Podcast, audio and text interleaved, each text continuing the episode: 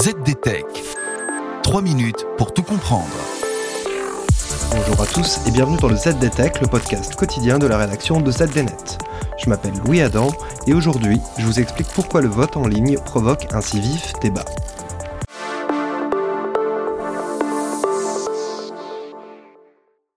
Les élections sont passées et le constat est toujours le même, le taux d'abstention est au plus haut. Pour lutter contre cette tendance, certains ont une solution toute trouvée, instaurer la possibilité de voter en ligne. Élire son député ou son président depuis son canapé, sur son smartphone, c'est une perspective qui semble aujourd'hui évidente. Après tout, on déclare et paye ses impôts en ligne et de nombreuses formalités administratives sont réalisables via Internet. Mais pour le vote, c'est un peu plus compliqué. Pour être tout à fait honnête, le vote en ligne existe déjà dans certains pays et en France pour certains cas spécifiques. Les Français de l'étranger ont ainsi pu expérimenter la possibilité de voter à distance directement depuis un service en ligne.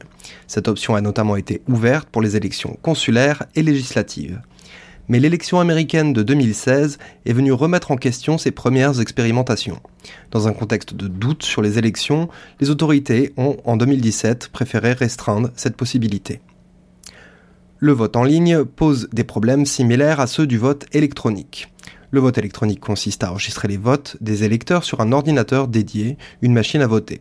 Le vote en ligne fonctionne de la même manière, mais en proposant en plus aux électeurs d'interagir avec le logiciel d'enregistrement des votes à distance, directement depuis leurs propres appareils. Malheureusement, dans les deux cas, la question de la confiance dans les machines est centrale.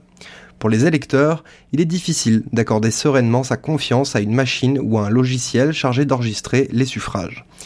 Si n'importe quel électeur peut décider d'aller assister au dépouillement des urnes à la fin d'une journée d'élection, le vote électronique et le vote en ligne n'offrent pas cette possibilité.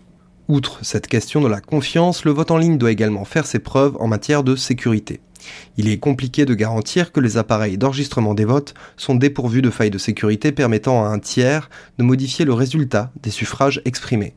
Toutes les machines connaissent des failles et les hackers réunis à la conférence américaine DEFCON s'amusent fréquemment à démontrer les faiblesses de ces appareils.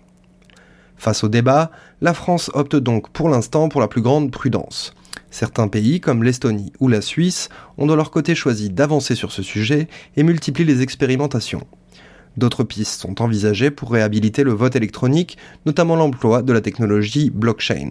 Mais le système présente d'autres difficultés, notamment lorsqu'il s'agit de passer un vote à l'échelle nationale.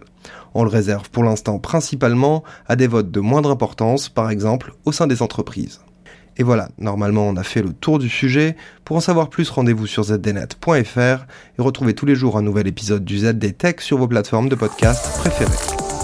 ZDTech. 3 minutes pour tout comprendre.